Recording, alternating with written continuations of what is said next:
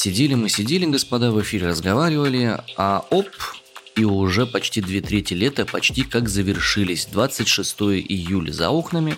На связи двое из Сибири, подкаст «Осторожно, утро». И мы по очереди с Ариной с утра теряем голос. Ну, не то чтобы теряем, но не можем нормально начать проговаривать. Они были сиплые, сиплые ведущие. Сиплые ведущие, сибирские такие, немножко.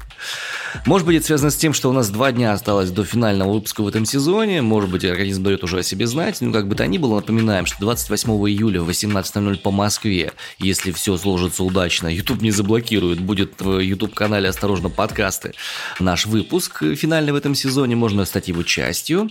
Для этого необходимо зайти по ссылке в описании этого подкаста, который вы сейчас слушаете, и оставить либо свой аудио вопрос, либо свой текстовый комментарий, либо что-нибудь там нам черкнуть, что мы обязательно обсудим в дальнейшем в нашем этом самом эфире. Сегодня, кстати, последний день, когда мы принимаем вопросы в боте. Вопросы, комментарии, пожелания, все что угодно. Так что успевайте, успевайте, пожалуйста. На этом Шахерезада заканчивает дозволенные речи и переходит к недозволенным. Владислава Струженкова, который устроил взрыв у дверей православной гимназии в Серпухове, осудили на 13 лет колонии. В России завели первое административное дело за лайки к антивоенным постам. В отставку уходит мэр Красноярска. Не побоюсь этого слова, черный день для нашего города. Мы с вами сейчас перенесемся в декабрь прошлого года. Тогда, 13 декабря, в городе Серпухов случился взрыв у дверей православной гимназии на территории монастыря. Устроил его Владислав Струженков. Как пишут разные медиа, это была попытка самоубийства общеопасным способом. В результате пострадали 12 человек, как я уже сказала. Вот и сам Струженков также получил ранение, в том числе травматическую ампутацию ноги. Собственно, после этого взрыва попал он а, под следствие только в январе, потому что все это время, вот получается около месяца, он находился в больнице. Обвинение просило приговорить Струженкова к 14 годам колонии строгого режима. Рассмотрение дела по существу началось в начале июля этого года. В суде стало известно, что молодой человек полностью признал вину, а его отец возместил нанесенный гимназии ущерб. Его оценили в 106 тысяч рублей. 18-летний Владислав Струженков как раз сам окончил эту гимназию православную. Впереди 13 лет колонии. Ну что ж, было дело, вот мы получили наказание, прошло даже не так много времени, полгода. Ну, там сложная история в любом случае была. Там была история, связана с тем, что у парня вполне возможно был гормональный сбой, вызванный сильным лечением. Отец его заменял ему лекарства некоторые, из-за чего человек мог впасть в депрессию, что, безусловно, не оправдывает с точки зрения уголовного права его поведения. Но с точки зрения, скажем, некоего здравого смысла, если есть возможность не доводить человека до такого состояния и влиять на его психическое состояние, тем более на состояние зависимого от тебя человека в какую-то лучшую сторону, то, наверное, наверное, лучше все-таки придерживаться рекомендаций врачей, которые, ну, тоже не зря свой хлеб, извините, едят на протяжении такого количества лет. Но эта ситуация прекрасно нам демонстрирует, что когда человек принимает какие-либо препараты, ему нужно наблюдаться у психолога, психотерапевта, кого угодно у, у человека, да, который будет так или иначе помогать переживать все эти состояния эмоциональные и все прочее. Ну или иначе вот происходит то, что происходит. И не надо отменять самостоятельно препараты. Не надо отменять препараты самостоятельно, тем более родителям, чем бы они ни руководствовались. Если прописал врач гормональные препараты, надо эти препараты применять. Потому что их нужно применять курсово, длинно. Наказание получили, но есть ощущение, что наказаны не все виновные в этом действии. Как будто бы требуется еще посмотреть немножко за пределы за пределы конкретных действий конкретного человека и посмотреть, а что же повлияло на то, что с ним произошло, то, что с ним произошло. И тут уже есть вопросики определенные к родителям, ну точнее к отцу. Замена препаратов на другие могли привести чисто теоретически. Опять же, да, тут я не медик, карта не смотрел, со свечкой не стоял. Но если это действительно так было, то это, ну, безответственное поведение в отношении собственного ребенка. Кстати, о безответственном поведении. В России завели первое административное дело за лайки к антивоенным постам. А как сообщает иноагент Сибириалии и административную статью 20.3.3 дискредитации российской армии впервые применили не за публикацию в соцсети или репост, а за лайк к нему. Преподавателя истории в Барнаульском колледже Алексея Аргунова вызвали в полицию и потребовали, чтобы он написал объяснительную за то, что он поставил лайк в запрещенном ныне Фейсбуке. Аргунов поставил грустный эмодзи к посту с обращением Шварценеггера к россиянам и к посту о присужденном штрафе активисту Яблоко. А реакцию класс он поставил на пост знакомого, который потребовал от сторонников э, спецоперации удалиться у него из друзей. Все это было описано детально в материалах по дискредитации, которые показывали ему полицейские. После этого на жителя Барнаула составили административный протокол, и суд назначил Аргунову штраф в 30 тысяч рублей. При зарплате в 17 тысяч рублей он преподает историю в колледже, выплатить этот штраф ему единовременно будет не то чтобы сильно просто. Суровые сибирские реалии, вот как оно это происходит.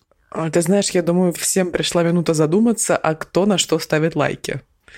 И, может быть, если вы вспомните, стоит пойти их убрать? Я не думаю, что речь идет именно о этом. А, интервью читал с этим мужчиной. Он до этого был зафиксирован как неблагонадежный в местном ФСБ. И, судя по тем методам, которыми ребята локальные пользовались, сказали кого-нибудь прищемить вот в регионе в конкретном. А он как раз, вот у него уже были основания, чтобы его можно было прищемить. Он там критиковал Рособорнадзор, собирал подписи под какими-то этими. В общем, воду мутил нехороший человек Баламут. Его продолжают прессовать, чтобы общую линию партии не портил, статистику чтобы не портил. Ну да, как сказал президент Владимир Путин, Россия должна очиститься. Для Красноярска вчера как будто наступил черный день календаря, потому что мэр города Сергей Еремин подал в отставку. Вы скажете, Арина, это просто мэр будет новый. Что ж ты так прямо драматизируешь? А я вам скажу, что это... Ну, ладно, вот уже звучит, как будто я на хахашке тут с вами разговариваю, но на самом деле нет. Проблем действительно есть. Сергей Еремин занимал пост мэра города на протяжении пяти лет. Ну, собственно, такой срок в целом занимают мэры в Красноярске, я думаю, в других региональных центрах. Ему предложили стать замом губернатора края, и он согласился. Предложили ему э, заниматься благоустройством территории края, потому что mm-hmm. именно ну, как бы в Красноярске он отметился вот такой работой по облагораживанию города, город стал чище, приятнее и так далее. Но штука в том, что в начале лета появилась, значит, информация о том, что против господина Сергея Еремина началась определенная информационная атака со стороны краевой администрации. Слухи на самом деле есть разные. Есть информация о том, что губернатору Александру Усу не очень нравится то, что красноярцы так любят Еремина гораздо больше, чем Уса. Есть информация о том, что, значит, депутаты Краевого собрания все собрались и подумали, а, горожане-то недовольны у нас, тут вот масштабная вырубка деревьев, тут бионорд на дорогах, а тут вот что-то не построили и так далее. И казалось бы, ну, вроде как логично, но не перед окончанием срока мэра города. Кстати, да, получается, он же не доработал до конца, он должен был осенью завершить свою деятельность, да?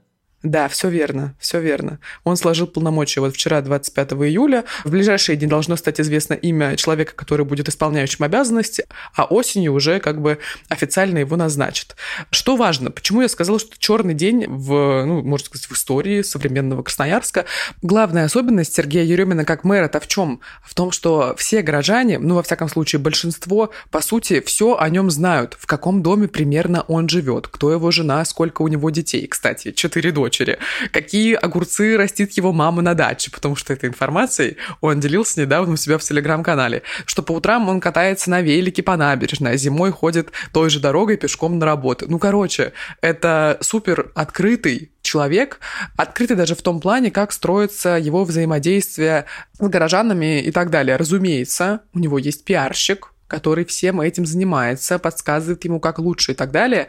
Но, не знаю, меня на самом деле такая открытость очень подкупает. Вот. А теперь давайте вспомним, что мы знаем о президенте нашей страны Владимире Путине, да, и то же самое, что мы ну, там, жители Красноярского края, знаем о губернаторе нашего края Александре Усе и так далее. Что каждый из вас, из наших слушателей, знает о главе города, условно, в котором живете вы. Короче, открытость для человека, который работает во власти, это очень полезная штука, которая помогает настраивать э, очень крепкий и прочный контакт даже не с избирателем, потому что мэра, мэра в Красноярске, в частности, никто не выбирает, но с жителями города или края, или страны. Ну и в целом достаточно просто послушать, как Сергей Еремин обычно поздравляет с праздниками, с любыми праздниками, кстати, красноярцев. И вот один из таких кейсов – это поздравление с Международным женским днем. Ну, это нужно слушать. Милые красноярочки, от всех мужских сердец нашего города поздравляю вас с праздником. Весны вам, любви, и пусть в душе всегда светит солнышко. Вы наши настоящие королевы красоты. Помните об этом всегда, наши дорогие при Еремине на самом деле было очень много сделано за эти пять лет, и такая у него речь трогательная была, вот, вот это последнее слово, которое он опубликовал а, в своих соцсетях, но не последнее слово. Слушай, ты чё? Последнее слово это в суде у подсудимого. Последнее слово в плане как э, от, э, от лица мэра города. Ну, Вань, что ты переворачиваешь? Во-первых, город стал чище и опрятнее. Во-вторых, э, при Еремине открылся проект в центре мира. Это пешеходные несколько кварталов на проспекте Мира на центральной улице города. Достаточно долгая история у этого проекта, и Еремин все это дело лоббировал. В общем, человек был за благоустройство устройство, и в общем и целом ты, как молодой житель города, им довольна. Он делал то, что должен был делать.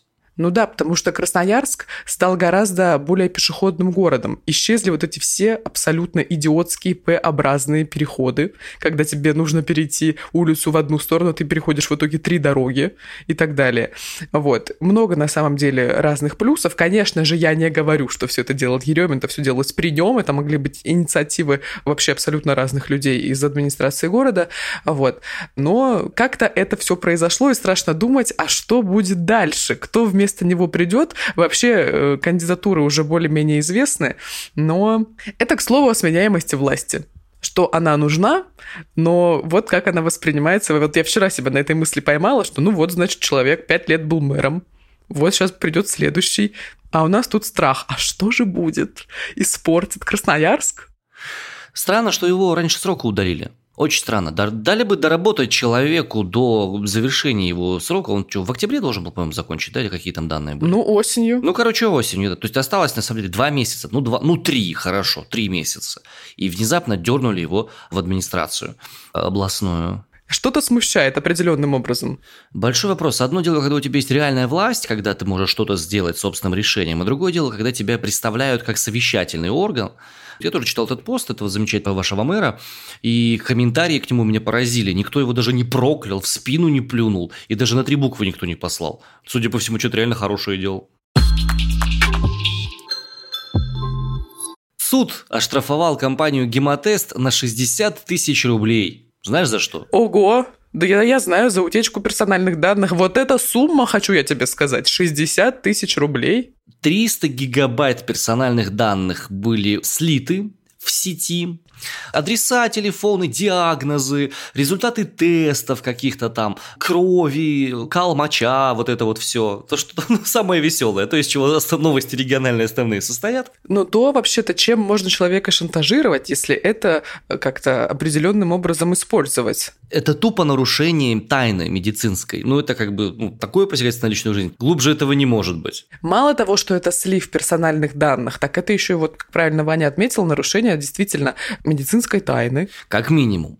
Стоит это все наши адреса, наши номера телефонов, наши, а, значит, анализы и все прочее, диагнозы 60 тысяч рублей. Как вам такая оценка? Причем, если разбить на количество данных, то получается, что в среднем где-то копеек по 25, по 30 на человека приходится за все вот эти вот его данные, да? А Яндекс Еда разве не меньше штраф получила? Ну, вот пока ты проверяешь, какого размера получила штраф Яндекс.Еда, я расскажу новость дальше. А с чего история начиналась? В мае этого года Роскомнадзор провел внеплановую проверку деятельности этой самой федеральной сети лабораторий «Гемотест». Оказалось, что злоумышленникам удалось свистнуть более 300 гигабайт информации с персональными данными клиентов. По данным Юраптеки, а Юраптека – это контора, которая занимается защитой медицинских прав жителей нашей необъятной родины. Так вот, в отношении гемотеста составили протокол об административном правонарушении по части 1 статьи 13.11 КоАП «Нарушение законов РФ в области персональных данных». И выяснилось, что в ходе заседания люди из лаборатории признали факт хакерской атаки отметили, что выгрузка из базы данных происходила небольшими фрагментами, не превышающими 3 гигабайта. То есть 100 раз как минимум по 3 гигабайта кто-то у них скачал, и они сказали, ну вот, короче, как-то вот так, сорян, мы не знали, что с этим делать. А мы не заметили. Да. Тем не менее, защитники не признали вину общества, просили прекратить дело ввиду отсутствия состава преступления. В итоге судья посчитал иначе и оштрафовал по минимальной планке лаборатории Гемотест на 60 тысяч рублей. И это решение уже обжаловано в Перовском райсуде города Москвы. А минимальная планка 50 тысяч рублей. Поэтому, видишь, даже не по минималке, а вот чуть больше. Яндекс Еду, кстати, тоже оштрафовали на 60 тысяч рублей. Также была утечка у СДЭКа, но им штраф еще не назначили, ну не знаю даже. Ну там было абсолютно сумасшедшее количество данных. Ну, может быть, 80 тысяч назначат. Ну, может быть, 100 по максималке. Слушай, вот это вот интересная штука. При этом параллельно в российском законодательстве есть статьи, которые запрещают хранить данные россиян на зарубежных сервисах.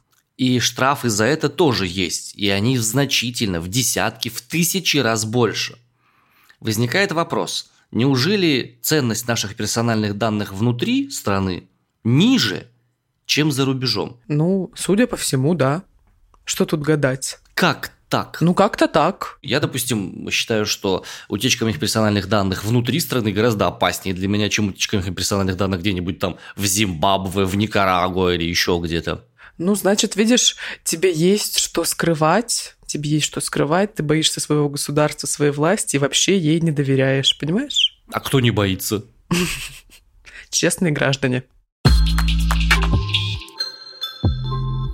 Господа, в завершении наших выпусков у нас вот еще две новости осталось симпатичных. Начнем с э, приятных новостей. Теперь в СИЗО можно проносить вино для причастия. Ну, слава богу, хочется сказать. Именно так и хочется сказать. 4 июля 2022 года был принят приказ Минюста России о том, что можно и нельзя проносить в учреждения типа СИЗО, и там оказались, что учтено предложение церкви об использовании евхаристического хлеба и вина для причастия тех лиц, которые содержатся в СИЗО уголовно-исполнительной системы. Теперь на территорию СИЗО можно проносить э, книги, предметы религиозного культа, в том числе вещества для совершения причастия. Кроме того, Минюст России сообщил, что в СИЗО будут допускаться священнослужители традиционных конфессий в соответствии с ранее зафиксированными договоренностями.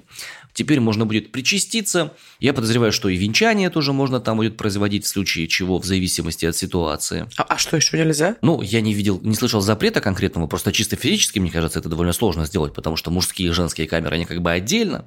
Но то, что свадьбы на зонах играют, это я слышал, да. И действительно там бывает такое, что приезжает девушка какая-нибудь к сидельцу, и вот они там непосредственно и женятся. А, ну так это между тем, кто сидит, да. или той, кто сидит, и тем или той, кто приезжает со свободной территории, скажем так. Так называемым вольняшкой. Ну, это в зависимости от того контекста. От региона в каждом там немножко свой сленг. Ты знаешь, я бы очень хотела, чтобы такую свадьбу показали э, в программе «Четыре свадьбы». Знаешь такую? Слушай, нормально, кстати.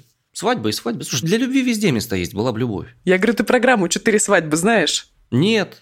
Я вот ваше вот подростковое не смотрю. Очень плохо, очень рекомендую посмотреть, потому что я бы хотела увидеть свадьбу в стиле рустик в российском СИЗО. Не дай бог, Алина, не дай бог. Увидеть, говорю. А не поучаствовать, ну да. Ну, конечно. Вообще пока не планирую в свадьбах участвовать, только, ну, не как главный герой, знаешь. не моя активность, да, как бы, не мой вайб. Так, ну что, друзья, последняя новость. Центробанк планирует возобновить печать 10-рублевых купюр. Перестанем мы с вами греметь мелочью, снова начнем бумажки перелистывать. А что случилось? А что случилось? А сейчас расскажу. Дело в том, что с 2009 года выросла стоимость металла, из-за чего чеканка металлических 10 рублей оказалась затратной. Поэтому возобновляется вся эта история с печатью бумажных денег, а именно бумажных десяток. Печатать купюру начнут к концу года, а ее модификация состоится по утвержденному плану в 2025 году. То есть к 2025 году, возможно, как-то она преобразится, собираются ее лакировать, переименовать, возможно, там как-то дизайн обновят или еще что-то. А почему важно-то? Я вот сказала, что новость про Красноярск будет, потому что на 10-рублевой купюре символы Красноярска. Коммунальный мост в центре города, часовня Пороскевой Пятницы и на обратной стороне гидроэлектростанция. Ну, поэтому для нас, конечно же, для меня в частности, это крайне особенная купюра. И когда, кажется, в 2013 году их убирали из оборота, все красноярцы, ну, большинство запасались этими 10-рублевыми купюрами, кто-то их ламинировал и просто ставил на полочку, чтобы, значит, была память. У меня просто в кошельке лежит в отдельном отсеке, чтобы не тратить. Угу. А на 5-рублевых купюрах у нас Новгород изображен. Вроде бы. Я никогда в жизни не видела пятирублевые бумажные купюры. Я видел два раза. Почему мы вообще о них заговорили? Потому что, по словам э, людей из эм, Центробанка, возможно возобновление печати и пятирублевых банкнот, которые прекратили заказывать после 98 года. А, говорят, что эти купюры есть в обращении, но встречаются крайне редко. Вот я за свои 23 года ни разу не встретила такую купюру. Ну, все еще впереди. Еще и копейками будем пользоваться. Жизнь длинная, и пятирублевую купюру увидим. Да.